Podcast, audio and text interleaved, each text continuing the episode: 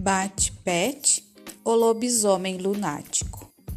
Capítulo 3 O lamento do coiote triste. Se a memória de Bússola era formidável, a de Martin também não deixava a desejar. Descobrimos, depois das embaraçadas explicações da senhora Silver, que aquele sujeito bizarro era o irmão mais velho da mãe dela e que as crianças já haviam estado com ele seis anos antes. O tio Larry, para entretê-los na ocasião, fizeram saltar sobre os joelhos a tarde inteira, entre versinhos cantados a plenos pulmões, historinhas apavorantes e justamente charadas malucas. É claro que Léo e Rebeca eram pequenos demais para lembrar. Martin tinha apenas quatro anos, mas ele nunca havia esquecido aquilo. A mãe de Martin, no entanto, deve ter imaginado que ele e os irmãos já estivessem suficientemente crescidos para sobreviverem àquela companhia. Por isso, lá estava o tio mais pirado do universo, hospedado em casa por três dias. Este é o nosso morcego de estimação, continuou a senhora Silver. O nome dele é Bet Pet. E aquele é o irmãozinho dele, Bússola. Já vou avisando que são criaturinhas muito especiais.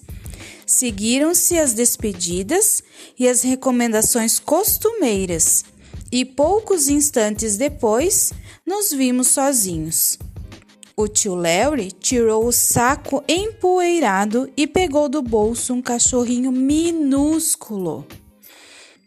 O animalzinho começou a latir freneticamente. Depois passou a cheirar um por um, enquanto tia fazia a mesma coisa comigo e com meu irmão. Muito prazer, concluiu sorrindo a um centímetro do meu nariz. Meu nome é Larry e ele é o meu cachorro Flip. O prazer é meu. Meu nome é Beth Pet e este é o meu ir. Não! exclamou o tio, dando um pulo para trás. Um quiróptero falante? Seu irmão também é assim? Sim, também sou falante, antecipou-se Bússola. O tio ficou nos olhando alguns instantes com uma expressão embasbacada. Depois, sempre sorrindo, acrescentou: Então também podem tentar resolver a minha bela charada. Vou cantar para vocês. Sei muitas coisas, mas não posso falar. Tenho asas brancas, mas não consigo voar. Depois nos olhou com ar, ar impaciente. E aí, o que é o que é? Ah, é muito fácil, respondeu Léo. Uma gaivota com as asas engessadas. O tio arregalou os olhos. Depois começou a rolar na terra, segurando a barriga de tanto rir, enquanto Flip saltitava ao redor dele, latindo quase a ponto de sufocar. Evidentemente, aquela não era a resposta certa. O livro! gritaram Bússola e Martin ao mesmo tempo, rindo um para o outro. Perfeito, simplesmente perfeito! Aprovou o tio erguendo-se do chão. Viu, Flip? Você também conseguiria, se se esforçasse um pouco. Agora, escutem essa.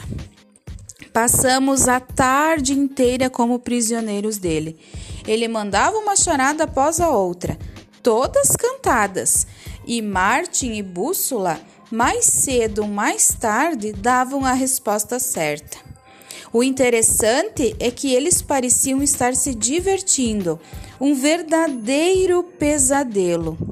Logo depois do jantar, fomos para o quarto, finalmente escapando do tio que insistia em cantar para nós o lamento do coiote triste uma canção de Ninar composta por ele. De qualquer modo, mesmo sem a ajuda da canção de Ninar, Uma hora depois, todos dormiam pesadamente. Todos menos meu irmãozinho e eu. Saímos para um voo rápido pela vizinhança. Havia uma esplêndida lua no céu, a qual faltava só um pedacinho para ficar cheia.